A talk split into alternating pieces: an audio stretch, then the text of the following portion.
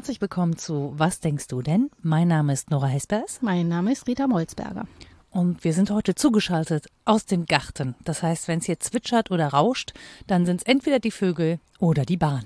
Oder, genau, Zugvögel. genau. Äh, passt nicht ganz zum Thema, denn wir hatten uns äh, überlegt, obwohl, ja, nee, wir machen einen kleinen Exkurs.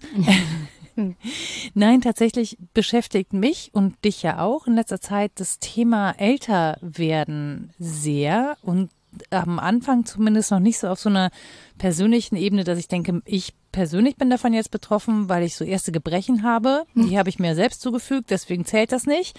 Aber es ist tatsächlich so, dass meine Oma Anfang des Jahres in Kurzzeitpflege musste und in ein Heim musste und seitdem wirklich sehr, sehr unglücklich ist und diesen Satz sagte, Nora, darf ich dir was sagen? Ich habe gesagt, na klar, darfst alles sagen.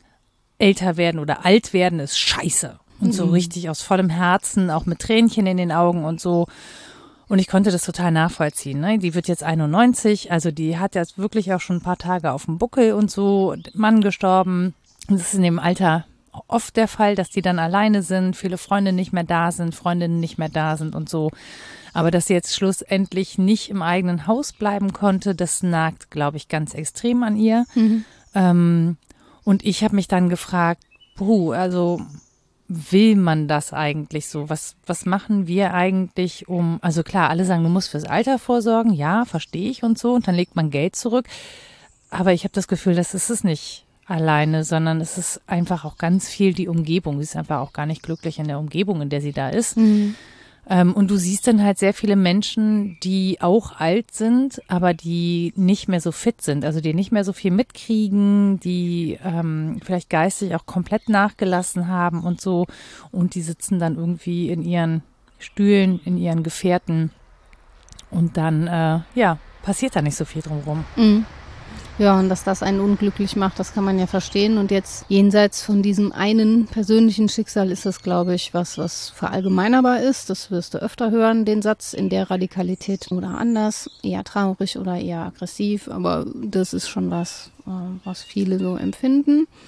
Und ich habe mich dann versucht vorzubereiten, auch jenseits von persönlicher Erfahrung oder dem, was man so hört von anderen und habe versucht, das Thema aufzudröseln, das ja sehr komplex ist.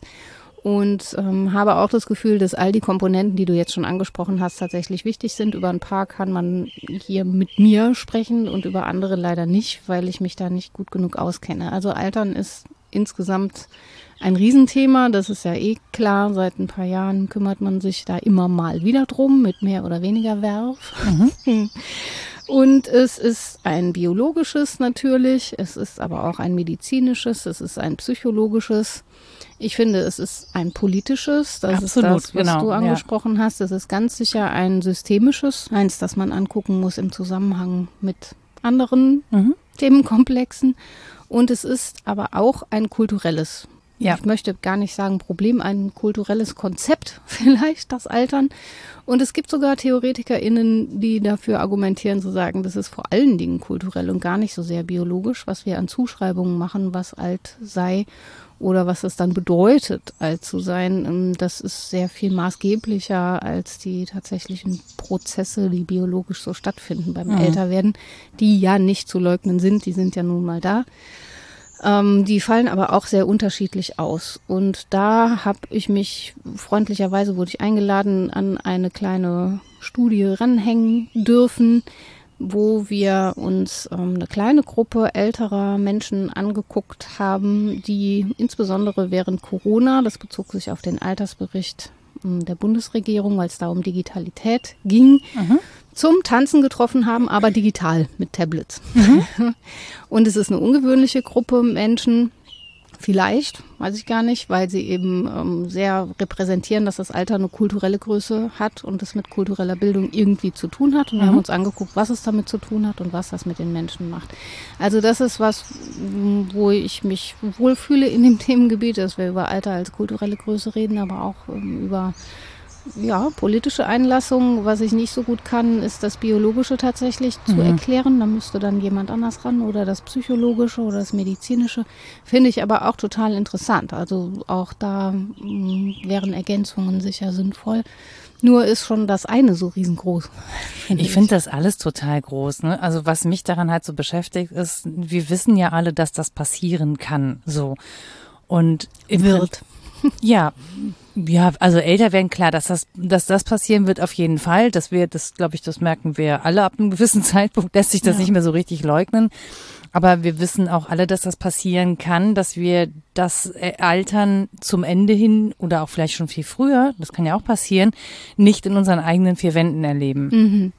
Und was ich daran so ähm, oder was mich daran so bewegt, ist die Tatsache, dass wir das dann so abgeben. Mhm. Also dass das nicht gesellschaftlich eingelagert ist, dass es dafür Einrichtungen gibt, ne, wie es dann eben für Kinder gibt. Und ich habe so ein bisschen ja, das Gefühl, wir haben so einen Blick auf das Leben, ne, in der, in der, in dem Zeitraum, in dem wir selbstständig äh, uns versorgen können und so, ist alles fein, ja, da sind wir irgendwie super. Und aber diese Zeit davor und danach, die ist irgendwie so ausgelagert und so institutionalisiert mhm. und so ähm, unsichtbar damit eben auch. Ne? Die ist nicht irgendwie in den Alltag eingelagert, sondern ausgelagert. Wohingegen ne, viele Menschen, die eben auch ihre Angehörigen zu Hause pflegen, für die ist es natürlich total eingelagert. Ja, ja. aber auch dann ist es häufig eben in den eigenen vier Wänden und draußen kriegt man das gar nicht so mit. So. Und das ist, glaube ich, das, was mich daran so beschäftigt, dass es irgendwann diesen Zeitpunkt gibt, wo es in der aller Regel dann so wegorganisiert wird mhm. oder so nicht mehr, nicht mehr Teil des Alltags ist, genauso wie ähm, wir ne, Menschen mit Behinderung in unserem Alltag eigentlich wenig erleben so mit geistigen Behinderungen zum Beispiel. Ähm, ganz kleine Randanekdote, aber ich war im Urlaub in äh, den Niederlanden und da gibt es Cafés, die heißen äh, Downies and Brownies oder umgekehrt, Brownies und Downies, weiß ich nicht mehr. Es gibt 54 Filialen davon und da arbeiten eben Menschen mit geistigen Behinderungen und Menschen ohne geistige Behinderung in einem Café und da gibt es eben Kaffee und Brownies verschiedener Art ähm, und das ist total eingelagert. Und damit sind diese Menschen sichtbar und ähm, wahrnehmbar und Teil des Alltags und äh, haben da ihren Raum und Dinge gehen langsamer und das ist total okay. Also ich fand die Atmosphäre total nett und so ein bisschen entschleunigt und so. Und frag mich an solchen Umständen immer, äh, könnte man das nicht auch viel besser einlagern in unseren Alltag? Also ja, das Ziel muss sicher sein, dass da auch nicht mehr Downings draufstehen muss, sondern dass das irgendwie normal ist. Also, dass es sich normalisiert im Sinne von, es braucht überhaupt keine eigene Institution. Ich kenne das auch, dass mhm. das so Cafés sind, es hängt ja auch an der Finanzierung, wo ne, Geldgeber äh, innen investieren und so. Das ist manchmal eben auch interessant, wie so eine Institution zustande kommt und dass ihr dann nochmal ein Label kriegt. Ja, das Ziel ist sicher, dass es irgendwie ohne Labeling gehen kann. Aber da sind wir lange nicht, das stimmt. Ja. Und verklammert ähm, sind ja hier mehrere Dinge, in dem was du gesagt hast, finde ich. Also zum einen die Rolle des Alltags ist entscheidend, finde mhm. ich. Für die Alternsfrage ist sie in mehrererlei Hinsicht äh, entscheidend. Zum einen, ähm, was die Institutionalisierung, das wäre das zweite, angeht, was du gesagt hast, äh, ob wir den Alltag sozusagen in Päckchen packen und sagen, das gehört dahin, das gehört dahin, das gehört dahin. Wir haben für alles eine Institution. Das ist entscheidend fürs Alter. Also wo sind die Orte und die Institutionen und warum muss das überhaupt institutionalisiert werden? Und zum Zweiten finde ich im Zusammenhang mit der Leistungsgesellschaft den Alltag interessant, weil der so die Klammer ist ähm, zwischen Arbeit und Freizeit. Mhm. Also bestimmte Zeiten werden organisiert und das ist die Klammer für das, was wir Alltag nennen. Mhm. Und jetzt könnte man ja sagen, so ab ja, Renteneintritt oder was, ne? Ist das ja nicht grundsätzlich anders. Es gibt weiterhin einen Alltag. Und es gibt auch weiterhin Formen von Arbeit, natürlich. Wir haben ja mit Hannah Arendt über Arbeiten gesprochen. Das ist ja keineswegs nur Lohnarbeit. Aber wir haben uns eben in der Leistungsgesellschaft so drauf geeinigt, dass wir über Erwerbsarbeit sprechen, die mhm. den Alltag strukturiert, dass das für viele ein Riesenproblem ist, wenn die wegfällt. Mhm. Es bedeutet eine große Krise nach etwa sechs Wochen. Die mhm. sechs Wochen sind noch so Erholung und da findet man das alles cool und es fühlt sich an wie Urlaub und danach setzt irgendwie die große De Depression ein, weil die Alltagsstruktur fehlt. Mhm. Und das ist was, was man sich ja auch in anderen Lebensaltern kennt. Also ich kenne das noch aus einem sehr freien Studium, das nicht sehr verregelt war, dass das auch eine Schwierigkeit ist, wenn Alltagsstruktur fehlt oder wenn große Lebensumbrüche sind ähm, und sich alles neu strukturiert, oder weiß ich nicht, Wochenbett oder so, wo auf einmal alles anders ist. Das sind schon Dinge, die Menschen erstmal verpackt kriegen müssen. Und fürs Alter ist eben der Alltag dann offensichtlich ein anderer im Rahmen unserer Leistungsgesellschaft. Und häufig ist es so, genau wie du gesagt hast, entweder es wird institutionell weggeregelt, es ist dann an anderen Orten. Alter wird auch als Heterotopie äh, besprochen. Mhm. Miriam Haller hat das gemacht, die hat so einen fünfteiligen Aufsatz. Ähm, ich empfehle das später auch gerne noch darüber, wie man die Gendertheorie aufs Altern anwenden kann, sozusagen. Und ähm, dann wird das so irgendwo hingetan. Mit Foucault müsste man sagen, das kriegt dann so Orte, wo man nicht so gerne hinguckt. Mhm. Ne? Ähm, oder aber es verschwindet im Alltag der Care-Arbeit, die ja auch unsichtbar ist. Mhm. Genau wie du gesagt hast, das mm, findet statt, aber es wird dann so unter, ne ja, das ist privat und die Familie kümmert sich, das kenne ich gut, ne, äh, verbucht. Und dann fällt es auch nicht mehr so ins Gewicht und dann kann man auch niemanden mehr verantwortlich machen dafür, dass Dinge schiefgehen, weil man versucht es dann irgendwie gut zu regeln. Aber ja, wenn es nicht klappt, dann ist das das Versagen der einzelnen Personen, die sich dann schämen. Dass dann aber mal jemand sagen würde, es kann auch nicht klappen. Wie soll das gehen? Der Tag hat nur 24 Stunden. Ähm, das wird dann nicht so gern gehört. Das wird dann beantwortet mit, okay, dann muss es die Institution sein, da ist alles geregelt, dann äh, ab ins Heim, ne? Und dann klappt das aber auch alles. Nur hat das ja mit dem Bedürfnis derer, die es betrifft, oft wenig zu tun. Genau, das hat mit deren Bedürfnis wenig zu tun, das hat aber auch mit dem Bedürfnis derer wenig zu tun, die da arbeiten. Und derer, die das anleiern müssen, die wollen ja das Bedürfnis der Verwandtschaft meistens auch positiv beantworten. Genau, also ich finde, da gibt es sehr viele Bedürfnisse, die irgendwie ja. denen vergegnet wird. Mhm. Äh, zumindest macht es für mich den Eindruck. Also ne, die Menschen, die da arbeiten, ich erlebe die als total, also sie sind total freundlich und bemüht und ne, das ist natürlich auch ein krasser Job, das machen zu müssen, ähm, weil das eben Menschen sind, die zum Teil im Alltag nicht mehr zurechtkommen, sonst brauchst du nicht in die Pflege. Ne? Also da müssen wir schon so sagen, dass Menschen zum Teil eben nicht mehr einfach alleine wohnen können und das auch wirklich ja, krass wäre, keine Ahnung, du bist äh, Mutter von drei Kindern, ja, so und dann noch eine ältere Person da haben ohne Unterstützung, mhm. das wird nicht funktionieren. Also das ist auch nicht gut und es ist auch sehr romantisch, glaube ich, zu sagen, naja, früher hat man die in der Familie gepflegt. Ja, ja, ja, ja genau. So, ne? Also das war dann Früher hat man die in der Familie irgendwo hingesetzt und verkommen lassen. Genau. Nee, ja. ja. oder sie waren dann halt noch Teil, also haben ja, mehr ja. Alltag mitgekriegt und so. Ich glaube, diese soziale Eingebundenheit, die hat schon eine Bedeutung an der Stelle, ne, dass man sozusagen sein soziales Umfeld behält. Aber das halt, da, da ist noch nicht gekümmert, ja. Also da ist soziales Umfeld da, aber da ist ja noch nicht gekümmert und auch genau. noch nicht versorgt und so. Also ähm, und da gibt es so ganz viele Sachen und ich gucke mir das so an und frage mich, ob man das nicht ähm, ob man da nicht viel mehr hingucken müsste. Also mhm. zum einen in der alternden Gesellschaft, die wir nun mal haben. Ja. Äh, es treten auch immer mehr Sketche auf gerade, die sich genau damit befassen, weil nämlich alternde ja, Comedienne, genau, alternde Comedienne ähm, sich auch damit befassen äh, und das dann eben immer häufiger ähm, zutage tritt. Ich kann euch das gerne verlinken. Das ist ein ganz kurzer Sketch mit Maren Kreumann, die ich ja ganz fantastisch finde, wo es darum geht, ähm, dass die Tochter neben ihr sitzt und sagt, Mama, jetzt lern noch mal Rumänisch und dann sagt sagt sie einen Satz, der eben etwas damit zu tun Jetzt hat. Spoiler nicht. Genau. Ich sage ja, etwas damit zu tun hat, wie man eben im Alter Dinge äußern muss. Ähm, so, also auf jeden Fall das finde ich ja auch spannend, ne? Also, dass wir jetzt darüber, da geht es natürlich auch noch zusätzlich darum, wer soll das eigentlich alles mhm. machen in Zukunft, ne? Weil sich um alte Menschen kümmern und Klar. das einfach 24 Stunden am Tag, das gehört ja auch mit dazu. Äh, das macht, machen viele Menschen auch nicht gerne freiwillig so. Äh, und das hat einfach ganz viele Gründe. Und das hat Gründe da, äh, darin, dass es nicht gewertschätzt wird, diese Arbeit, mhm. dass sie einfach unglaublich schlecht bezahlt wird, dass die Arbeitsbedingungen nicht gut sind, dass die Institutionen nicht schön sind. Also es ist wirklich so, dass ich diese zum Teil doch diese Institution echt trist finde in. Also ich verstehe, warum das so ist. Ne? Das hat natürlich muss alles gut abwischbar sein. Richtig, ne? muss ja hygienisch alles sein und so weiter und so fort. Und trotzdem ist da zum Teil recht freudlos, mhm. finde ich. So mhm. zum Teil auch lieblos. Ähm, gilt jetzt nicht für die Einrichtung, aber ich habe auch schon andere gesehen, wo ich dachte, puh, ey, da, also, ja. also ein bisschen nett kann man es vielleicht schon irgendwie machen. So. Dass der Einrichtungsgeschmack aus den 60ern ist, ist vielleicht sogar hilfreich für die Menschen, die da wohnen. Je nachdem. so.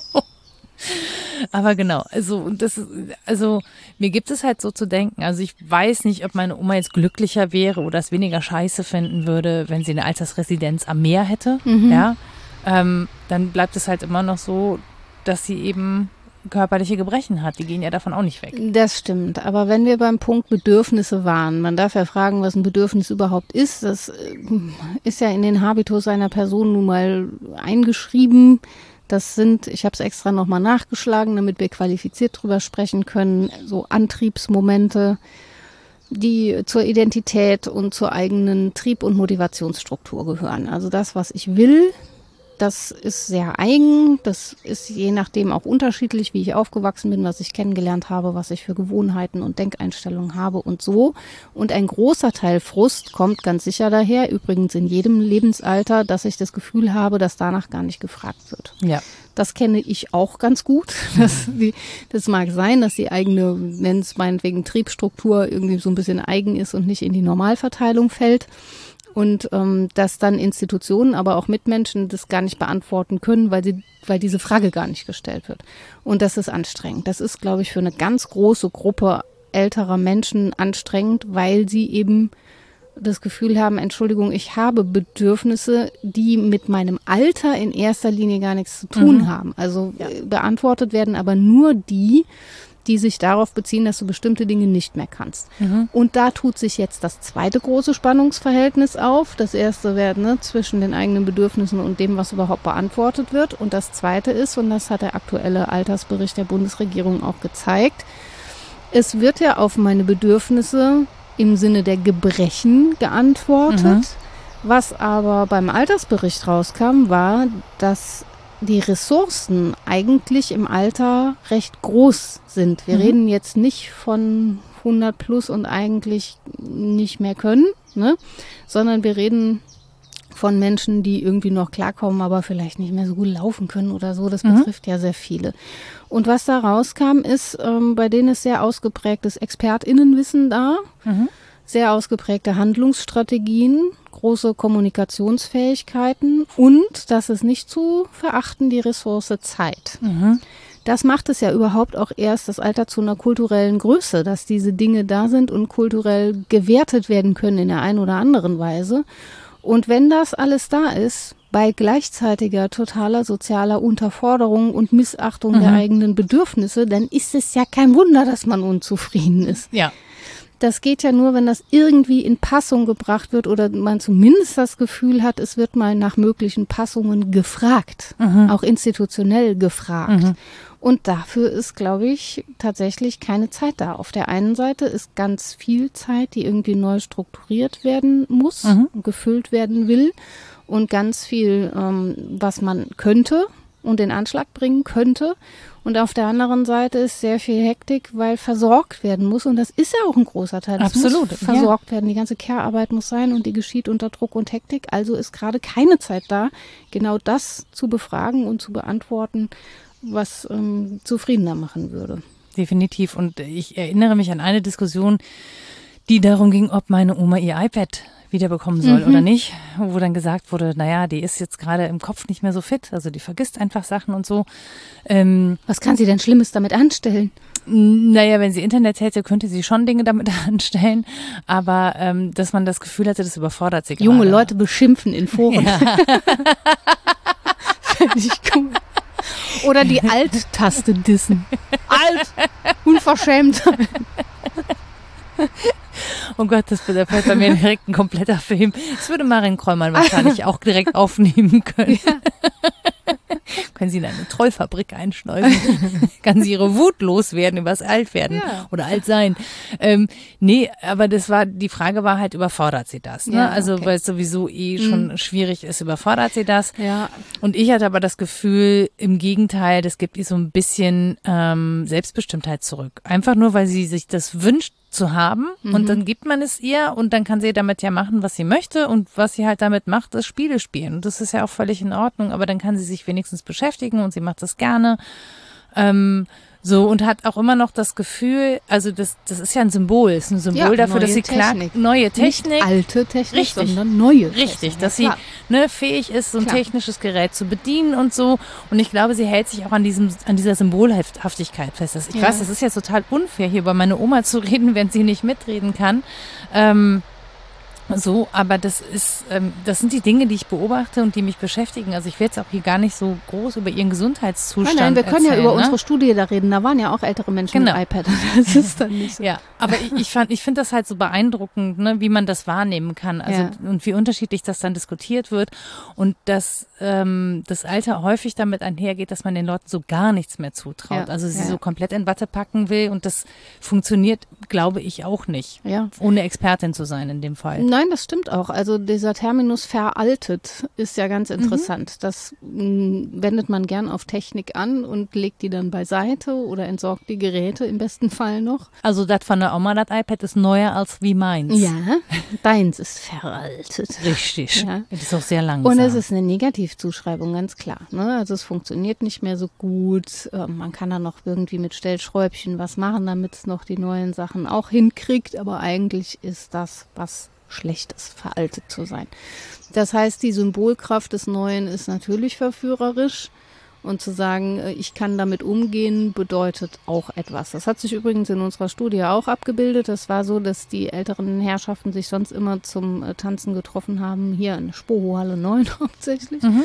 Und dann war Corona und da durften sie das nicht so. Und dann hat die Kursleiterin dafür gesorgt, über ein Programm der Bundesregierung Kohle zu kriegen, wegen Digitalität, wegen dieses Altersberichts war die Kohle dann da. Mhm. Sehr gut. Sehr Und dann gut. hat jede dieser Personen ein iPad bekommen und man konnte sich treffen mit Zoom-Meeting und dann halt auf diese Weise tanzen. So. Und genau das, was du sagst, hat sich auch abgebildet. Irgendwie cool. Oh, was Neues. Mhm. Ne? Und gleichzeitig so ein bisschen Schiss daran zu scheitern. Mhm. Könnte irgendwie unangenehm sein. Das ließ sich aber ja total leicht abpuffern mit ein, zwei Einführungsstunden, die dann irgendein jüngerer Mensch gemacht hat und gezeigt hat, das muss man drücken und dann passiert das und das und dann war es auch gut. Mhm. Und später, das war ganz interessant, das hat ein Kollege äh, von der Hochschule dann mir später ganz hübsch erklärt, ähm, verschwand dieses Medium im sozialen Miteinander. Das trat immer weiter in den Hintergrund und das ist wohl sehr typisch. Ähm, das stimmt auch, finde ich, im, in der eigenen Erfahrung. Je versierter man mit den Dingen umgeht, desto weniger sind die dann noch im Bewusstsein Mhm. und verschwinden dann hinter der kulturellen Größe, nämlich dem Tanzen. Mhm. Bei denen war das so, dass am Anfang die Technik total wichtig war, vielleicht auch wie bei deiner Oma als Symbol oder so. Mhm. Und dann später wird aber das Spielen an sich wichtig. Oder eben in dem Fall das Tanzen. Und diese Hürde wird dann auch gar nicht mehr als Hürde wahrgenommen, obwohl die am Anfang vielleicht hoch war. Die wurde dann überwunden. Und das Überwinden an sich wird als ultra positiv erlebt. Also das Gefühl, ähm, ich kann was Neues, ich brauche kurz Hilfe, aber ich kann was ganz Neues lernen und habe dann Teil. Teilhabe ist ein Riesending im Absolut, Alter. ja. Ne? Das ist ein so positives Erleben mit so wenig Aufwand zu generieren. Und ich meine jetzt nicht nur technische Geräte, ich meine Teilhabe an sich, ja. Also Mhm. irgendeine einladende Geste, die Menschen dazu bringt, an was teilzuhaben, an dem sie vorher nicht teilgehabt haben.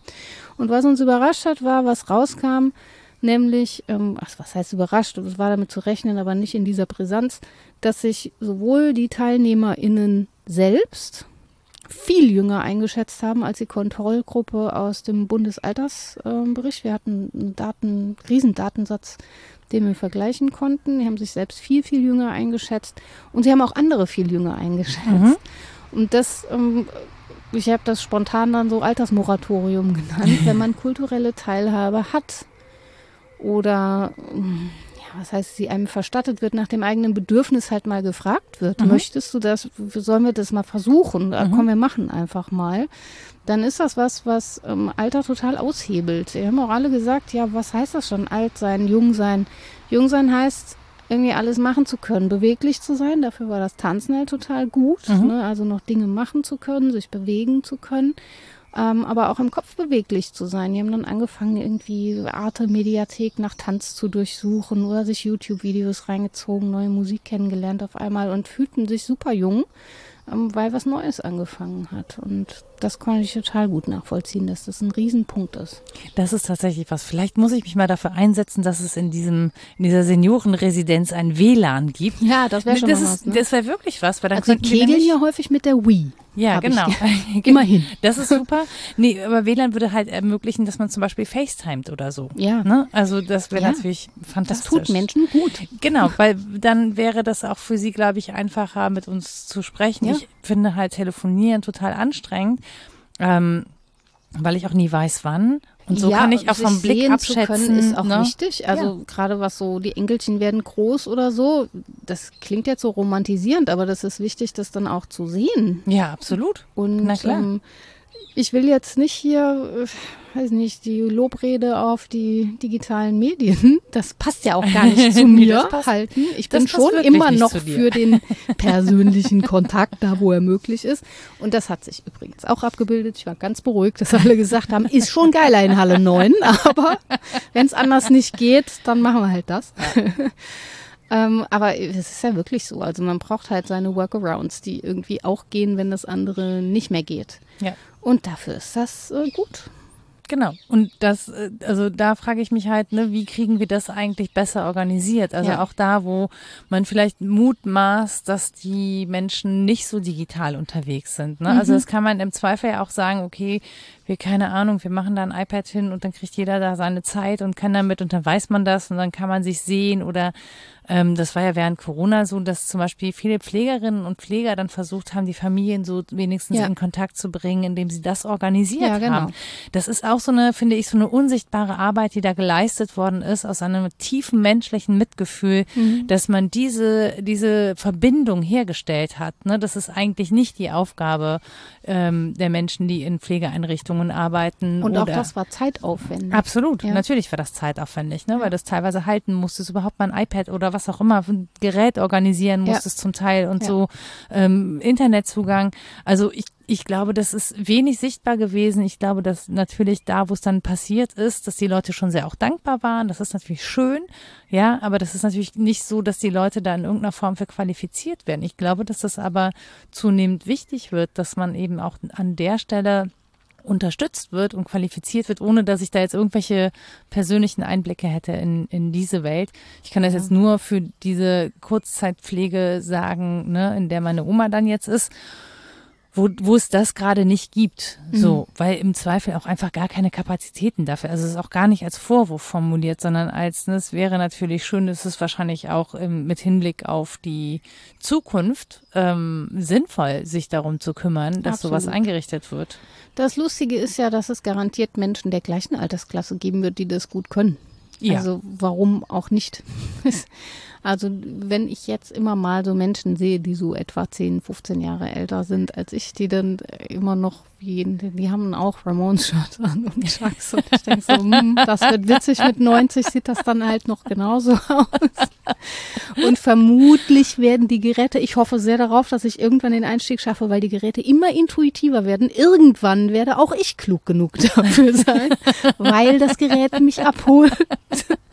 Aber es kann doch echt sein, dass da der ein oder andere Nerd hockt in der gleichen ja, Kurzzeitpflege. Ja, ja, und es ist ja schon ein Spezifikum des Alters. Das habe ich mich überhaupt gefragt, ob es das noch gibt, wenn es nur kulturelle Zuschreibungen sind und nicht nur biologische Zerfallsprozesse. Aber es ist ja schon ein Spezifikum innerhalb unserer Gesellschaft, dass es ein besonderes Verhältnis von Musszeit und Kannzeit gibt im Alter. Also man kann dann ganz viel, man muss aber nicht mehr so ganz Ach so, viel. Mhm.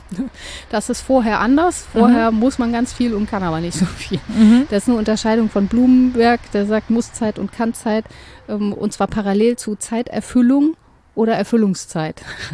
Das finde ich ganz gut. Also Wie soll man das denn im Kopf jonglieren die ganze Zeit? Ja, sich einfach fragen, wie man sich gerade selber so fühlt, ob es viel Muss- oder Kannzeit ist, ob es viel Erfüllungszeit ist oder Zeiterfüllung. Hm. Das hier ist Kannzeit. Ja, ja, schon, genau. Ja. Also es ist auch erfüllend. Ja, tatsächlich. definitiv. Und es ist auch keine Lohnarbeit. nee. Ja. Und ähm, in dem Fall kann das ja sein, dass dieses Verhältnis ganz günstig ausfällt. Da ist ganz viel Kannzeit. Und wie gesagt, der Altersbericht sagt, da ist ganz viel ExpertInnenwissen, ganz viel Handlungsstrategie, ganz viel Kommunikationsfähigkeit. Warum sagt man nicht, derjenige, der es noch gut kann oder diejenige, hier mach mal, hier ist Kohle, besorg mal iPads für alle ähm, und sieh mal zu, dass du denen beibringst, wie das geht. Oder auch organisier halt mal einen Ausflug das, ne, ich, wie gesagt, ich will jetzt nicht nur den digitalen Geräten das Wort reden. Es, ich glaube, dass das funktionieren kann, wenn man es anders organisiert. Und Gibt das werden wir tun müssen. Also gerade ja. unsere Generation wird das tun müssen. Also über die Zahlen kann man auch mal sprechen. 65 Jahre und älter werden 2030 28 Prozent sein. Oh, das ist relativ viel, würde ja. ich sagen. Ne? Und um den Trend umzukehren, ähm, ist es so, äh, es ist ja nicht so, dass wir überaltern, sondern wir sind unterjüngt. Also wir haben zu wenig Kinder. Jede Frau müsste, so jetzt nimm dir mal ein Beispiel und ich auch, jede Frau müsste 2,1 Kinder kriegen, um diesen Trend aufzuhalten. Das bin wird schwierig. Raus? Bin ich raus? Bin ja, ich raus? No, ich auch. Mach was dran, ne? Wir haben das äh, verkackt. Ja. So. Und das ist natürlich rein unsere Schuld. Ist ja also, natürlich ja. persönlich gescheitert. Absolut, wie absolut. immer. Ähm, und das ist das, womit wir werden umgehen müssen. Das heißt, wir werden andere Formen finden müssen. Aber dann ist es ja auch nur gerecht, dass es an den Frauen hängen bleibt. Das Klar, die ganze Care-Arbeit. Wir ja, haben es ja auch oder? verkackt. Richtig. Ja. Also ich meine, worüber reden wir hier? Ich weiß auch nicht, warum wir uns beschweren. Wir machen das ja gerne. Ja, absolut. Das ist, das ist eine Herzensangelegenheit. Auch unsere natürliche Bestimmung. Absolut. Ja. So. So. Hätten wir das einmal abgeledert, Häkchen dran. Wir wissen darum, wir sind halt nur Hexen. ja, so sieht's aus. Aber irgendwie trotzdem andere Bedürfnisstrukturen. Ich weiß auch nicht, wie das bei mir zustande kam. Es muss sich um irgendwie Adrenalin in der Schwangerschaft meiner Mutter, die das dann schuld war. Ja, die, ja und die davor auch. Zu viel Testosteron. mein Ringfinger ist auch viel länger als mein Zeigefinger. Das ist gar nicht gut. Wobei mir letztens erklärt wurde, es gehe um das Verhältnis von Mittelfinger und Ringfinger, aber da muss ich nochmal nachfragen. Muss nochmal nachmessen. Wie dem auch sei. Noch eine Klammer drum. Wenn man nicht total aufgeht mhm. in der Liebe zur Sorge, dann müssen wir Formen finden, wie sich um uns gesorgt wird, wie wir füreinander sorgen, dass wir nicht in die Falle tappen, es sei alles nur Selbstsorge, an der wir dann notwendig scheitern werden. Mhm. Das steht alles an. Und äh, ich weiß, dass es also uns in meiner Hut, so in meiner Altersgruppe beschäftigt das. Wir haben ja auch schon drüber mhm. gesprochen, mhm. was es da für Modelle geben kann. Das Komische ist halt, dass man sich immer fühlt wie so ein Outlaw, wenn man mal ein anderes Modell zu denken versucht. Das fühlt sich ja total unmöglich an, als gehe das eigentlich nicht und man macht dann irgendwas wildes, verrücktes. Aber ja, oder als wäre das so Konsequenz. Oder als wäre das so zukünftig, dass es sich nicht lohnt, sich da jetzt schon Gedanken drüber zu machen, weil niemand von uns weiß, was in 40 Jahren sein wird. Ja. Wo ich so denke, hm, ja, hm, Im besten Fall sind wir einfach tot. Möglicherweise. Ja. ja. Was da zum Ausdruck kommt, ist, finde ich, ja wirklich auch eine Verklammerung von Verhältnissen, die uns wieder in die soziale, gesellschaftsstrukturierende Frage bringen, nämlich wie ist es organisiert, nicht nur mit dem Alter, sondern auch mit dem Geschlecht. Also wie mhm. ist es arbeitsteilig organisiert, aber auch mit der Klasse. Wer kann sich was leisten? Ja. Und diesen Shift hat schon früh angesprochen ähm, Susan Sonntag, die hat das genannt The Double Standard of Aging und hat darauf hingewiesen, dass es diesen Double Standard gibt für Männer und Frauen. Also für Männer ist es irgendwie okay, entweder Boy zu sein oder Man. Mhm. Für Frauen ist es nur okay, noch Girl zu sein. Also so sonst bist du halt alt und nicht mehr sichtbar. Das berichten übrigens auch viele, was so Attraktivitätssachen angeht, ist mhm. vielleicht gar nicht so interessant, aber dieser Double Standard ist ja wichtig, weil es um Alter und Geschlecht geht. Das ist verklammert. Und inzwischen spricht man eben vom Triple Standard, weil man darauf aufmerksam geworden ist, spätestens mit Bourdieu auch, dass es immer auch um Klassenzuschreibungen geht. Mhm. Also um ein sehr dynamisches Konzept von Klasse, keineswegs nur, welche sind unten und welche sind oben, aber es geht um die Positionierung im sozialen Raum und dabei kommen diese drei Kategorien eigentlich zusammen, Alter, Geschlecht und Klasse. Und wenn man die befragt, ob die notwendig so sein müssen, wie wir die eingerichtet haben, oder mal andere Ideen vorlegt, zum Beispiel, dass man äh, weiß ich nicht, so eine eheliche Versorgung vielleicht anders denken sollte, dass man Familie anders denken ja. sollte, dass Paarbeziehung nicht so sein muss, wie man sie standardmäßig erlebt oder so, dann ähm, wird das gern als so abseitige Spinnerei abgetan oder als revolutionär oder irgendwie äh, total. Ja, wie soll das denn gehen? Ja, ja, genau. Wenn man nicht verheiratet ist, dann kann man sich ja jederzeit verpissen. Ja, oder so als Ausdruck von modernem Hedonismus, davon Mhm. hatten wir es ja. Ja. Ah, ja, ja, jetzt willst du nur hier dein eigenes Ding machen und so. Und das stimmt nicht. Ich glaube, dass man das im besten Sinne äh, sozialisieren kann. Also, dass man das in Gesellschaft, und wir müssen, wir müssen das in Gesellschaft spiegeln. Wir müssen irgendwie zu anderen Lösungen kommen, was das angeht. Und dafür ist es ganz gut, dass jetzt viele das so total scheiße finden von den Älteren. Wenn man denen mal zuhört, Mhm. kommt man ja zumindest drauf, dass es so, wie es ist, offensichtlich nicht so ganz gut ist. Sag mal, was ist eigentlich hier los? Das ist der Talis. Willst du nach Paris? Nee, aber der fährt ja jetzt, der fährt ja gerade hier minütlich gefühlt. Ja, der, Der manchmal holen die Regionalbahnen auf, was sie am Tag nicht geschafft haben. Robby Regio fährt dafür jetzt alle fünf Minuten am Schrebergarten vorbei. Viele fahren nach Mönchengladbach übrigens, habe ich beobachtet. Ja, schöne Stadt. äh, Habe ich gehört. So, nein, was ich mich gerade die ganze Zeit gefragt habe, gibt es in dieser Studie, ähm, gibt es auch einen Unterschied zum Beispiel zw- zwischen Stadt und Land? Ja, ja. Ja. Ja, also das muss man auch befragen. Es gibt da ein Gefälle. Es ist aber nicht so groß, wie man meint. Es Mhm. gibt ein sehr viel größeres Gefälle zwischen dem medizinischen Diskurs und dem kulturellen Diskurs Mhm. übers Altern als das Gefälle zwischen Stadt und Land. Das würde man ja meinen oder postuliert man so und es gibt es auch, einfach weil zum Beispiel in ländlichen Regionen mehr Kilometer überwunden werden müssen oder weil es vermeintlich weniger kulturelle Angebote gibt oder andere. Aber es hat sich gezeigt, dass das nicht so die entscheidenden Größen sind. Na, ich Also- hätte gedacht, dass auf dem Land die Leute vielleicht weniger einsam sind, weil man sich einfach auch so kennt, weißt du, weil es Nee. da andere soziale Ja. Gemeinschaften gibt. Und die, was, was ich jetzt gerade wieder gelesen habe, ist zum Beispiel, dass es mehr, immer mehr Einzelhaushalte gibt, also Mhm. Single-Haushalte. Und wenn ich mir das in die Zukunft denke, zum Beispiel, also nicht, dass die alle Single bleiben müssten, es kann natürlich auch sein, dass es da trotz allem zu Verpartnerungen kommt, ja, aber Ja. immer mehr Single-Haushalte heißt halt, dass sehr viele Menschen gerade alleine leben und vielleicht auch zukünftig weiter alleine leben werden. Und da ist es dann natürlich schwierig, ein soziales Netz Aber zu das haben. hebt sich eigentlich auf zwischen Dorf und Stadt. Also in der Stadt ist dann eben der umbaute Raum sehr viel dichter, sodass man tatsächlich vielleicht auch eher mit Nachbarn in Kontakt kommt, weil sie im selben Haus wohnen, Wand an Wand.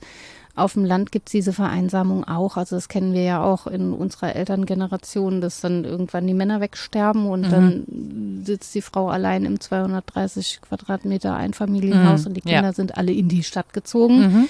Und dann ist der soziale Zusammenhalt vielleicht vorhanden, aber auch nur in Form von einem wöchentlichen Besuch von irgendwem aus dem, weiß ich nicht, Seelsorger. Feuerwehr, Kirchenchor, ja, im Ja. besten Fall. Nö, die kommen eigentlich nie vorbei, die haben nur Stress. ähm, ja, das ist zynisch, aber also das bildet sich nicht so sehr ab, wie man meint. Was ja ein Hinweis dafür ist, dass das Problem nicht kleiner macht. Ja, ganz genau. Also es ist jetzt nicht äh, die mögliche Lösung, dann ziehen wir alle irgendwie in kleinen Kohorten auf Dörfer. Kommune heißt das. Ja. Siehst du, da war es Der wieder. Alterskommune. Oh, verrückte Ideen. Ja. Aber ja. klar, also das, das ist auch irgendwie nicht das Mittel der Wahl. Zumindest ist die Struktur nicht da. Auch die muss geschaffen werden. Und sie muss in der Stadt genauso geschaffen werden wie auf dem Land, weil die soziale Unterforderung irgendwie beantwortet Mhm. werden muss. Und häufig ist es ja so, dass man die Energie dann aber ja auch nicht mehr aufbringen mag oder kann, jetzt nochmal ganz neu zu starten. Der Schlüssel zum Erfolg scheint zu sein, das relativ früh zu machen, solange man noch alles kann. Oder sich helfen zu lassen von Menschen, die das Bedürfnis erkennen. Also ich habe kaum je so glückliche Kohle mit 70erinnen getroffen wie die Tablet-Tanzenden da, Mhm. weil äh, sich gekümmert wurde. Ne? Die haben alle die Kursleitung gepriesen in den Himmel, völlig zu Recht, weil die erkannt hat, was jetzt nötig ist, weil die Mhm. nicht gesagt hat, ach, ich komme irgendwie einmal in der Woche vorbei, sondern weil die gesagt hat, ist mir scheißegal, jetzt ich besorge Geld, ich mache das und das wird cool. Ja. Und es für alle funktioniert hat. Ähm, und diese Dinge, die stehen und fallen mit engagierten Personen, die aber auch klug genug sind zu erkennen, was nötig ist Mhm.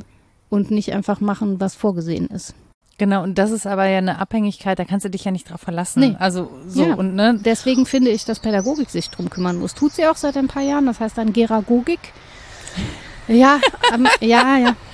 Wort Neuschöpfung ist einfach ganz geil.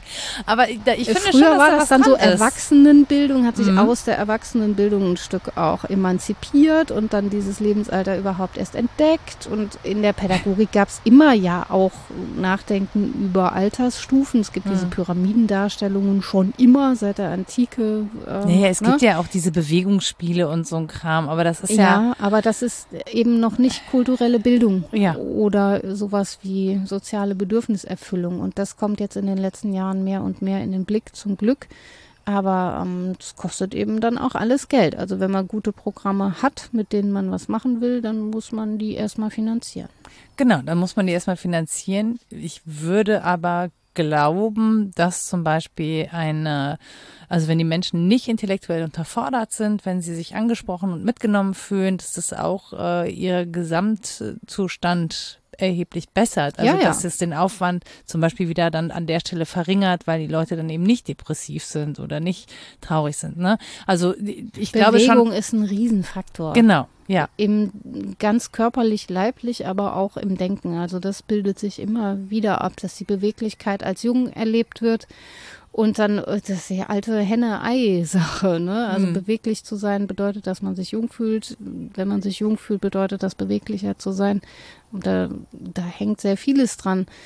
Ähm, trotzdem gibt es ja die Einschränkungen der Beweglichkeit im einen wie im anderen Sinne. Das heißt aber nicht, dass man dann ein Häkchen dran machen muss Mhm. und sagen, wow, dann geht das jetzt alles nicht mehr. Es gibt ja andere Weisen. Da muss man eben klug fragen, wo die Ressourcen so sind und wie ich mich anders als beweglich erleben kann, wenn das was ist, was ich als positiv erlebe. Ich bin auch dafür, Menschen in Ruhe zu lassen, wenn sie in Ruhe gelassen werden Absolut, wollen. ja, ja. Die Man soll ja die nicht- nun genau, auch, ja. die irgendwie so lange in der Leistungsgesellschaft funktioniert haben, dass sie nicht nur die sechs Wochen nach Renteneintritt genießen, sondern sagen, ich habe jetzt keinen Bock mehr irgendwas zu machen, ich hänge jetzt rum. So kann man auch. Total legitim, ja. Genau. Aber für viele ist es eben so, dass ähm, die Teilhabefrage und die Beweglichkeit Dinge sind, die sie als positiv erleben und die zu ermöglichen, ist äh, sicher nicht so ganz leicht, weil man genau Mhm. hingucken muss, wie es gehen kann. Aber es ist ja nicht unmöglich. Mhm. Man muss dann wohl diese Verklammerung aufgeben. Also zum einen muss man bereit sein zu erkennen, was das alles mit unserer Leistungsgesellschaft zu tun hat Mhm. und dass das vielleicht Menschen nicht so gut tut. Das Mhm. kann auch wehtun, das nach vielen Jahrzehnten Erfolg innerhalb dieser Gesellschaft zu erkennen und zu sagen, und jetzt scheitert die an mir nur, weil ich älter geworden Mhm. bin. Das ist vielleicht nicht so schön. Und das Zweite ist, glaube ich, wirklich, dass man sich auf diese Kategorien Alter, Geschlecht und Klasse einlassen muss, gedanklich, dass man das auf sich zurückspiegeln muss und dann erkennen muss, was das mit einem gerade so macht. Oder dass andere das für einen tun, wenn man das selber nicht reflexiv einholen mag oder kann. Aber dass das zumindest mal bedacht wird und dann neue Antworten gefunden werden, das steht jetzt an. Ja, und die Frage, die ich mir halt gerade stelle, ist, was kann ich eigentlich heute tun, damit ich nicht irgendwann mit 90 da sitze, aus meinem nicht eigenen Haus raus muss, sondern aus meiner Mietswohnung, aus meiner Mietskapsel. Wenn das so weitergeht, wird Ja. man sich ja nicht mehr leisten. Einfach zu teuer. Ist ja so. Ich hätte hier einen maroden Schuppen im Schrebergarten. Nehme ich. Gar kein Kannst- Ding. Bin in sowas, Kannst du neu aufmauern, Du, ich- solange du noch kannst. ich bin in sowas groß geworden, ist mir egal, nehme ich alles. Nee, aber das ist ja wirklich so. Also, dass man Ja. denkt, okay, jetzt ist alles cool, ich kann mich bewegen und so, aber wenn ich das sehe, ähm, und ich meine, 90 ist halt ein stolzes Alter, ne? Und Ja. natürlich hat sie damit gerechnet und auch wenn das, man kann das naiv nennen, aber es ist ja sehr lange wirklich gut gegangen, dass sie das schafft, dass sie alleine in ihrem Haus leben kann. So. Ja. Und ähm, so, dass da jetzt jemand einzieht, das ist halt schwierig, ne, sich auch auf so eine Ja. Person einzustellen. Ähm, auch das muss man wollen und auch das heißt aber ja, dass da jemand dann beschäftigt ist, der 24 Stunden eben dafür ja zur Verfügung steht. Ich kenne das alles sehr. Ja, ja, ja, ich das Ja, aber ähm, so, ne? Also das sind ja wirklich, wo man so denkt, ja, muss man das nicht, also müssen wir nicht Gesellschaft insgesamt anders leben, weil das kein individuelles Problem sein darf, Ja, zum genau. Beispiel. Also das ist so die Frage, die ich mir stelle, ne? Also wie können wir das schaffen, dass wir zum Beispiel immer Zeit und Raum haben, nicht nur uns um unsere Kinder zu kümmern und auch um größeren, also nicht nur diese kleine Nummer, ne, Papa und Mama müssen sich jetzt kümmern, sondern eben als Gesellschaft um Kinder Ja. zu kümmern oder Räume zu schaffen, in denen Kinder sein können, auch für sich, ohne dass sie in Gefahr sind, über den Haufen gefahren zu werden, alle zwei Meter. Ähm, und das Gleiche muss aber auch gelten für ältere Menschen. Also wie können ältere Menschen weiter teilhaben, im Raum teilhaben? Äh, wie können wir auch Städte so gestalten, dass sie da äh, sich bewegen können, selbst wenn sie gehbehindert sind? Also das ist ja ein Riesenproblem. Ja. Ich habe letztens nur die Mülltonne rausgestellt und dann kam dann eine Öl mit dem Rollator an und ich dachte so, okay, was mache ich jetzt mit dieser Kack-Mülltonne? Die Parkplätze waren alle so dicht beparkt, dass ich die nicht rausstellen mhm. konnte. Und dann habe ich nur da so gestanden mit diesem riesen Trümmer von Mülltonnen, die wir haben und gesagt, passt das? Die so, ja, ja, bei mir auf der Straße ist es noch enger. Und ich so, ja, gut, aber die war wirklich nicht mehr gut zu Fuß, ne? Mhm. Und dann denkst du dir so, nee, hier ist einfach auch kein Platz. Also hier ist einfach zu wenig Platz ja. für Menschen, die nicht able-bodied sind. Also für Menschen, die nicht irgendwie total gesund und fit sind. Ja. ja. Für die muss es Bordsteine hoch und runter gehen. Du kannst im Kinderwagen nicht, du kannst mit irgendeinem Rollator oder mit Die meiste Zeit im Leben kann man das gar nicht so gut. Ja, richtig. Mit das so einem Moped sehr geringe oder so. Zeit im Leben, in der man das prima kann.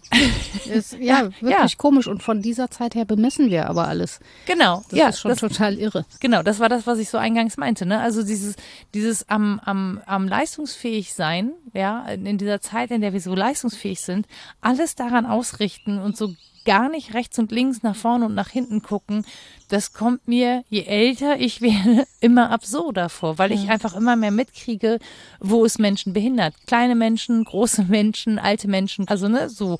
Und vor allen Dingen dann in aller Regel auch ähm, weiblich gelesene Personen. Ja, der Leistungsbegriff steht an sich noch in Frage. Wir haben ja einmal, glaube ich, schon mal drüber nicht. gesprochen im Rahmen von Leistungsgesellschaft, mhm. weil wir gesagt haben, das ist ja auch historisch gewachsen und könnte tatsächlich ganz anders sein. Früher galt das zum Beispiel mal als Leistung, sich Gesellschaft zu leisten. Mhm. Und reich war man, wenn man das konnte. Also wenn man, weiß ich nicht, zwei, drei Stündchen am Tag gearbeitet hat im Kontor und ansonsten äh, sich getroffen hat und gesprochen hat miteinander, sich Gesellschaft geleistet hat, dann war das die Riesenleistung des Tages. Und es ist ja nicht unmöglich, die Dinge anders zu denken. Die sind historisch und sozial so gewachsen, wie wir sie jetzt als selbstverständlich erleben. Sie sind aber nicht an sich selbstverständlich.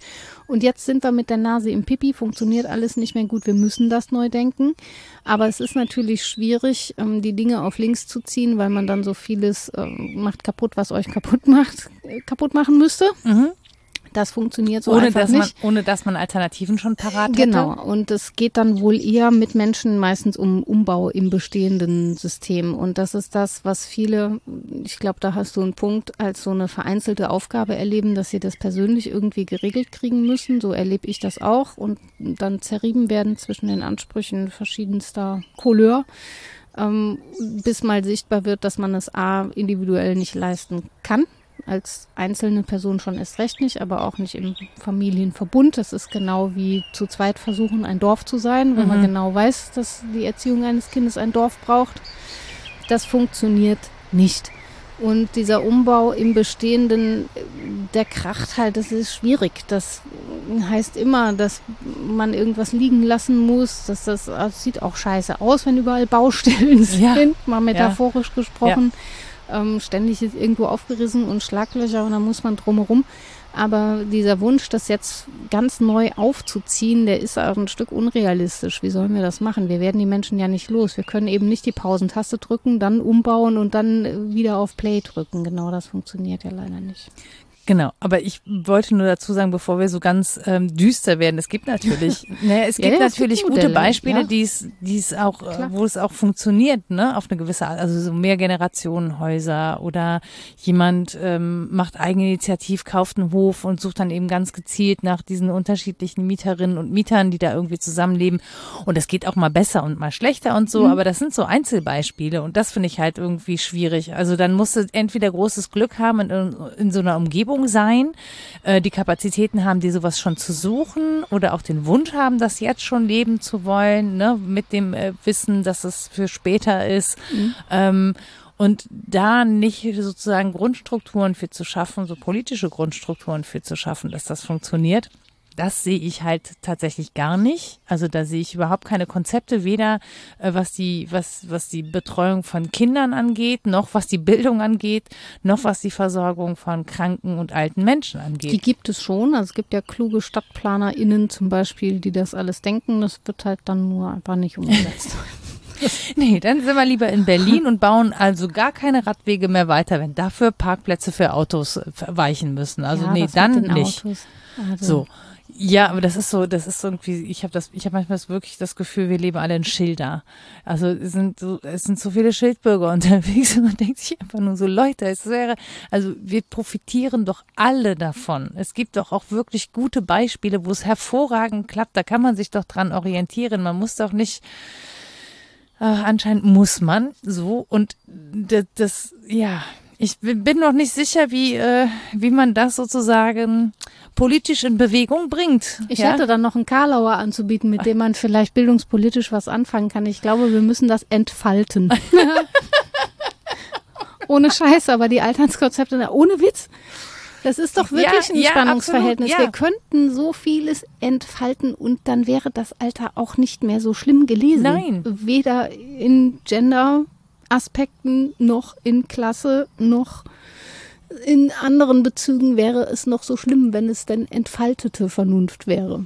Ja, wenn es so enttabuisiert wäre auch, also wenn es nicht einfach, ne, also wenn alt nicht immer gleich auch kaputt, unbrauchbar und ja, also nicht das so meine negativ, ich mit dieser genau, Negativzuschreibung ja, von Veraltung. so komplett äh, konnotiert wäre und ähm, wenn es auch eine Möglichkeit gäbe, lustvoll zu altern. Gibt es? Ja? Ich habe zwei sehr schöne Bände. Die habe ich gar nicht in der Literatur aufgeführt, muss ich noch machen. Ha. Das ist mein Konzept, mein Stichwort. persönliches, individuelles Konzept Alles fürs klar, Alter. hau raus. Ich werde so eine irre Alte, die mit Katzen wirft. irre, kennst du so irre Ja, Alte? ja, ich glaube, das hast du schon mal erwähnt. Ja, Ein, zwei das Mal. ist mein, mein Wunsch. es heißt Advanced. Advanced. auf Englisch. Ja. Advanced Style, da geht's eigentlich nur um Modefotografie. Also ältere Damen, die so den Latz aufmachen und Mhm. anziehen, worauf sie Bock haben. ich habe äh, große Freude an diesen Bildbänden, weil sich darin ja viel mehr abbildet. Also zum einen, dass man sich frei macht von den Zuschreibungen, was jetzt schön zu sein Mhm. habe. Äh, Zum anderen, dass man so einen Fundus hat, aus dem man schöpft. Das ist ja auch was, was das Alter kennzeichnet, dass man viel angesammelt hat und daraus schöpft. Dafür muss man auch gar nicht reich sein. Das kann ja irgendwas, was sich so im Laufe des Lebens angesammelt hat, sein. Ähm, Und dass man ein Stück auch spielt. Und Spielen ist, äh, ja, Kreativität, vernünftig spielen will, ist sehr jung Mhm. finde ich. Also sich da nicht zu ergeben, sondern zu sagen, ja, dann werde ich jetzt so ein bisschen irre, das ist die Freiheit, die ich habe. Und Das fände ich schön, wenn das viele versuchen würden. Aber es ist schwer. Ich muss gerade tatsächlich noch an ein Thema denken und ähm, nämlich, dass wir das, glaube ich, gerade auch aus einer sehr weißen Perspektive, also aus einer Die Bücher nicht. Das, also die Bücher nicht, aber wenn, wenn, also das zumindest, was ich so vor Augen habe, weil ich habe äh, gerade, erinnere ich mich an zwei Videos von den Datteltätern, die eben auch äh, Alter thematisieren, Mhm. nämlich wie die Omas oder Opas am Tisch sitzen und sich ihre Leiden erzählen und wie schlimm und so weiter und so fort. Und dass wir schon auch, glaube ich, mitdenken müssen, dass wir in einer äh, Gesellschaft älter werden, in der wir einfach verschiedenste Herkünfte und Lebensgeschichten auch haben und auch auf diese Bedürfnisse natürlich antworten müssen in Das- gewisser ja, Weise. So. Das stimmt. Das meinte ich mit der Verräumlichung des Klassebegriffs auch, dass Ah. das 3D wird. Ne? Also, Ja. dass wir uns angucken, nicht wer ist unten, wer ist oben, sondern wie ist man im sozialen Raum verortet. Und da spielen diese Fragen selbstverständlich eine Ja. Rolle. Da sind so Gruppen von Ähnlichen, die sich abgrenzen von anderen, die anders sind. Also diesen sozialen Raum muss man, glaube ich, wirklich dreidimensional und Mhm. nicht zweidimensional denken. Und dann ist man bei diesen intersektionalen Fragen auch. Das Genau, auch das, wichtig, ja. genau, das fiel mir nur gerade noch so ein, Ja. wo ich so drüber geredet habe, weil ich dachte, ja, da kommen, sind auch Menschen drunter einfach mit anderen Erfahrungen, Ja, der, wo Familie anders kulturell gelebt wird, Ja, anders so. Aber das ist ein großer Reichtum eigentlich. Ja, Das absolut. ist ja genau das Ding, dass wir sagen, wie gesagt, da ist ExpertInnenwissen auch darüber, wie kulturelle Zuschreibungen unterschiedlich sein können. Da sind unterschiedliche Handlungsstrategien, weil manche vielleicht eher im Modus Sozialkapital gelebt haben, statt im Modus ökonomisches Kapital und Mhm. irgendwie mit vielen Menschen äh, gelebt haben. Davon kann man dann vielleicht auch was lernen. Die Kommunikationsfähigkeiten sind vielleicht habituell unterschiedlich.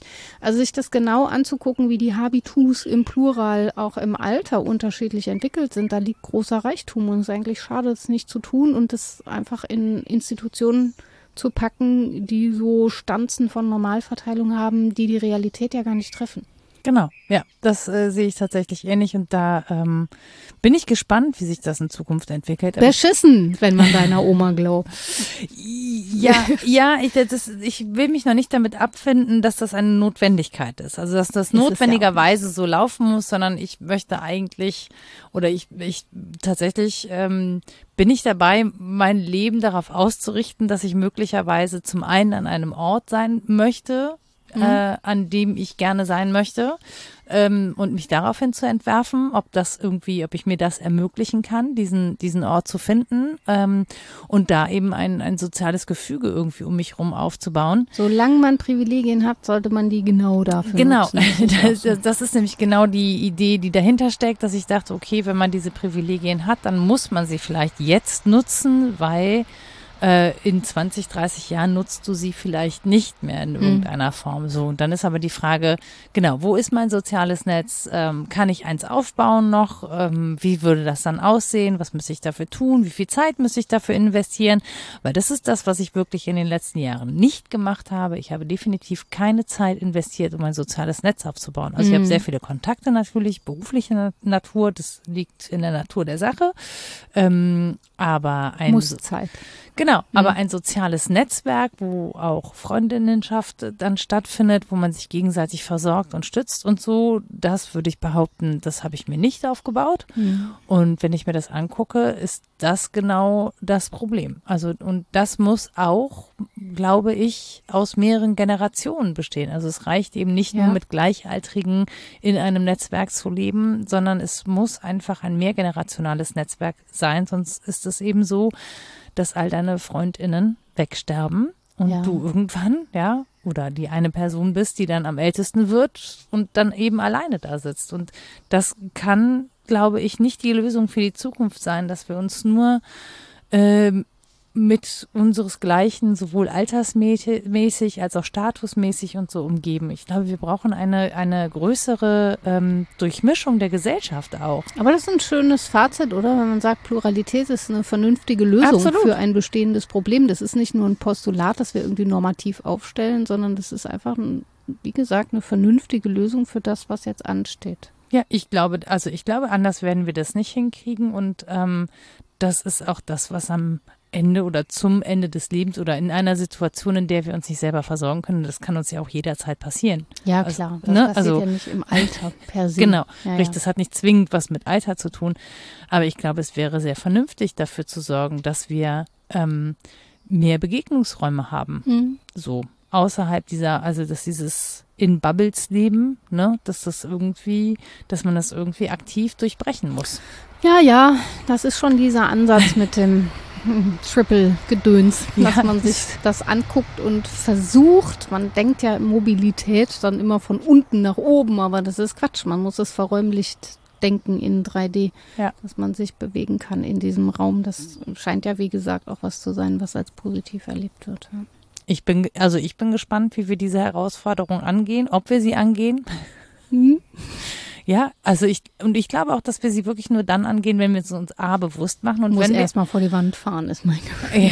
Ja, ja, oft oft auch das, aber ich, also es muss ja nicht, wir können ja, also ja, wir, wir können uns ja dafür entscheiden, ja, ja. darüber zu reden. Ne? Das, das haben wir ja hiermit ja schon mal getan. Das ist sozusagen ja ein erster Schritt auf dem Weg zu sagen, okay, wir können uns da, dazu entscheiden. Es ist im wissenschaftlichen Diskurs auch angekommen. Genau. Das finde ich auch zum Beispiel sehr beruhigend, weil das war jahrzehntelang kaum sichtbar. So, Ne? Und dann haben wir ja so äh, tolle KünstlerInnen, ja. die das zum Thema machen. Auch das ist ja schon mal hilfreich, um ja. sich damit zu beschäftigen. Also ich habe schon das Gefühl, wir reden auch darüber, weil es eben stärker Thema ist. Es ist wahrscheinlich noch nicht das überall stimmt. so, aber ähm, je mehr das in unseren Alltag eintritt, äh, ne, sei es jetzt über Eltern, Großeltern, äh, Freunde, Bekannte, äh, desto stärker wird einem das auch bewusst und dann guckt man da, glaube ich, einfach schon mal eher hin. Mhm. So. Ähm, ist das jetzt das Fazit zur Folge oder hast du noch eins? Puh, das Fazit. Wir können noch mal die einzelnen Schritte ja? abgehen, geht, geht versuchen. Doch mal. Geh doch, geh, geh doch schon mal los. Also Ausgangspunkt war auf jeden Fall, dass deine Oma nicht nur aggressiv, aber auch sehr traurig gesagt hat, dass Älterwerden scheiße ist. Ja. Und dann haben wir uns angeguckt, warum. Ja, genau. und ähm, was so die Eigenheiten des Alterns jetzt im Rahmen unserer Gesellschaft wohl sind und haben gesagt, da gibt es eine Verklammerung von Leistungsgesellschaft und Alltagserleben. So, jetzt geht's Zum- hier aber ab. Wollte ich gerade sagen, Züge zum Fazit, und Helikopter. zum Fazit kommt ja noch ein Leute. Heli vorbei. Wir sind so urban. Aber die Rita und ich, wir haben uns versteckt unter einer Markise. Ja. Niemand kann uns finden. So, nehmt das, Drohnen. ja, wir haben uns vor allen Dingen das Altern ähm, in Bezug auf Kultur angeguckt. Also inwiefern das eine kulturelle Größe ist, aber auch das Politische, glaube ich, haben wir ganz gut besprochen. Das Psychologische, Biologische, Medizinische haben wir so ein Stück ja, angeteasert, aber nicht ausbesprechen können. Ähm, und dann haben wir uns so glaube ich, gewidmet dem Spezifikum des Alterns. Mhm. Also was ist denn da eigentlich das eigene daran? Und gesagt, da sind zum einen besondere Ressourcen, da ist zum anderen ein besonderes Verhältnis von Musszeit und Kannzeit. Ähm, eins habe ich vergessen, Döhlemann hat gesagt, das ist eine besondere Form von Langeweile, nämlich die sozialer Unterforderung und existenzieller Langeweile mit Mhm. Blick auf das Lebensende. Besprochen haben wir das auch mit der sozialen Unterforderung, aber ich habe es nicht so gehighlightet. Also es gibt schon so Eigenheiten, die für das Alter gelten, wobei Alter ja auch eine sehr differenzierte Größe ist. Das kann man sich alles in der Literatur näher angucken. So, also wir haben über das Spezifikum gesprochen und dann haben wir über mögliche Lösungen auch gesprochen, weil der Befund ja war, ist alles nicht so richtig super. Es gibt aber sehr viele Beispiele dafür, wie es als gut erlebt werden kann. Ich habe ähm, unsere kleine Studie erwähnt und dass das offensichtlich was ist, was jung hält oder so ein Altersmoratorium zumindest erzeugt, wenn man Bewegung als positiv erlebt und wenn die eigenen Bedürfnisse, das war ein Punkt, tatsächlich beantwortet werden, wenn die nicht einfach gesetzt werden, so du musst jetzt versorgt werden, Mhm. sondern wenn man ähm, das Altern auch als kulturelle Größe ernst nimmt und fragt, was brauchst du denn? Und wir sind rausgekommen im Prinzip bei der Dekonstruktion von Alter, wenn wir uns angucken, was die Kategorien sind, die da alle reinspielen, nämlich ähm, die Frage nach Gender und Klasse, Mhm. mindestens genauso. Ähm, dann sind wir bei dieser ja, Triple-Verkopplung angekommen, die uns den sozialen Raum nochmal neu zeigt, nämlich als keineswegs nur unten und oben, sondern als Verräumlichung von Positionierungen, ähm, in denen es Sinn ergibt, sich zu fragen, warum man da ist, wo man ist. Mhm. Und dann eben auch nach möglichen Durchlässigkeiten fragen kann, wie komme ich woanders hin? Muss ich hier sein oder kann ich nicht auch woanders sein? Muss es das verkackte Altenheim sein und die Kurzzeitpflege? Oder geht das nicht auch anders mit Es dem gibt auch ganz tolle Wandel? Altenheime. Ja, na klar. So, ne? Also es ist nur einfach, ich, also ich glaube, viele haben ein ganz bestimmtes Bild von alten Nein, das war ja Pflegeheimen. auch nicht gemeint. Also Ja. insbesondere war kein Bashing der dort beschäftigten Personen, sondern große Wertschätzung derer, die versuchen, dem sozial zu entsprechen. Mhm. Aber, und das war der letzte Punkt, glaube ich, dass wir das ähm, zu wenig sehen, wenn wir es individualisieren. Also wenn wir nur nach den Einzelschicksalen fragen und wer da wie überfordert ist und das rückspiegeln, oh, musst du dir mehr Mühe geben, dann ist das unfair. Es Ja. ist ein gesamtgesellschaftliches Problem und wir müssen dafür auch ähm, gesamtgesellschaftlich Lösungen finden, stadtplanerisch und politisch. Ja. So. Definitiv. Stadtplanerisch finde ich toll. Ich möchte mehr, Es gibt mehr Flächen. Ja, ich, ja, ich und habe schon wieder so schöne Sachen gesehen in diesem Internet. Da weiß man gar nicht, wo man zuerst hin soll. Verlinkt das alles. wir reisen dann so lange Genau, wir, wir reisen dann. Ja, ist doch gut. Ja, genau. Ja, dann äh, würde ich sagen, Literatur. Literaturliste, genau. Genau, ihr lest ganz verrückte viele Sachen. Natürlich auch Advanced Style, da kann man ja gucken. Die hatte ich vergessen, diese Bildbände. Ich glaube, das war eigentlich ein Blog. Wahrscheinlich gibt es im Internet alles zu sehen, wie das Konzept Irre Alte so gelebt werden kann, besonders in New York. Ähm, ansonsten habe ich ähm, diesmal keine Songs oder so, sondern wirklich nur Bücher. Und das wären von Kirsten Ahner und Ute Kahl, der Herausgeberinnenband Handbuch Soziale Arbeit und Alter. Hans Blumenberg habe ich erwähnt, Lebenszeit und Weltzeit, da war das mit der Musszeit und Kannzeit her. Äh, Martin Langeweile hat sich in einem Kapitel seines Buchs Langeweile, Deutung eines verbreiteten Phänomens um die Langeweile im Alter gekümmert. Der, der hat aus seinem Namen einen Beruf gemacht. Döhlemann? Ach so, nee, ich hatte Martin Langeweile verstanden. Ach so, nee, Martin Döhlemann heißt er. Das Buch heißt Langeweile, so. Fragezeichen. Vielleicht Das wäre ja auch krass, Langeweile ich, zu heißen. Ich, vielleicht habe ich das auch einfach überhört und habe das so zusammengebastelt. Ja, so, ah, sein. cool. Cooler Name. So Martin Langeweile hat sich mit Langeweile beschäftigt. Geil. das fände ich, das fänd ich wirklich grandios. Egal. Dann hätte So. sich Miriam Haller mit, äh, weiß ich nicht, Hallen beschäftigen müssen, hat sie aber nicht. Die hat Architektonisch oder auditiv? ja, ein fünfteiliges Ding vorgelegt, das ganz spannend ist. Das hatte ich, glaube ich, äh, schon erwähnt, die so das Undoing Gender, Ja. Undoing Alter quer liest. Die hat sich mit Gendertheorie und Alter beschäftigt und das in mehreren Teilen entfaltet. Haha. Der Aufsatz, den ich empfehle, ist Undoing Age, die Performi Performativität des alternden Körpers im autobiografischen Text. Das ist eher literarisch, aber auch spannend. Ähm, Helga Nowotny, Eigenzeit, Entstehung und Strukturierung eines Zeitgefühls. Daher war das ähm, mit dem Alltag als Klammer zwischen Arbeit und Freizeit. Das hatte Mhm. ich ihr entnommen. Dann habe ich unsere kleine Studie erwähnt von Michael Obermeier und mir, die heißt Kulturelle Bildung und Tanz unter dem Vorzeichen der Digitalität. Mhm. Und Susan Sonntag, äh, The Double Standard of Aging. Das war das mit dem Männer dürfen Boy oder Man sein, Frauen dürfen eigentlich immer nur Girly sein. das, Schnarch. äh, ja, ja, ja, und ist inzwischen ja um den Klassenbegriff ergänzt und zum Triple Standard geworden. Aber das ist so die Grundlage zum Nachdenken, das von 1972 schon mit dem Double Standard. Das ist auch krass. Lohnt ne? sich immer noch. Ja, das ist halt das, das was ich so ähm, spannend finde an der Sache, ist, dass es auch so alterslos ist. Ja, also dass das Thema, alterslos, ja, genau. Ja. Ja, aber Ja, genau, dass das Thema eigentlich schon lange da ist und dass es jetzt so langsam irgendwie in die Breite diffundiert, ne, so dass es so ankommt, weil bestimmte Bedingungen eben vorherrschen. Ja, und so eigene ähm, Wissenschaftszweige sich auch bilden oder dieser Altersbericht der Bundesregierung tatsächlich mal wahr, wahrgenommen wird. Ja. Ach so, den habe ich gar nicht erwähnt, aber der ist auch wichtig, den kann man lesen. Wir sind, glaube ich, inzwischen beim achten Altersbericht. okay. Ja. Aber den Die- können wir ja auch verlinken wahrscheinlich, ne? Äh, Ich habe ihn auch schon erwähnt, Ja. ich habe ihn nur nicht vorgelesen. Also der achte Altersbericht heißt Ältere Menschen und Digitalisierung, der ist von 2020. Es gibt aber auch der fünfte. Der ist aber auch schon alt. Ja, ja. Ja, so schnell kann man jetzt wissenschaftlich auch nicht alle Daten Ja, ich erfassen. weiß, ich weiß. Es dauert. nächste immer, das kommt. Dauert. Ja. So, auf jeden Fall danke dafür. Und äh, wenn ihr was loswerden wollt, was eure Gedanken sind zum Thema Alter und Altern, dann könnt ihr das tun.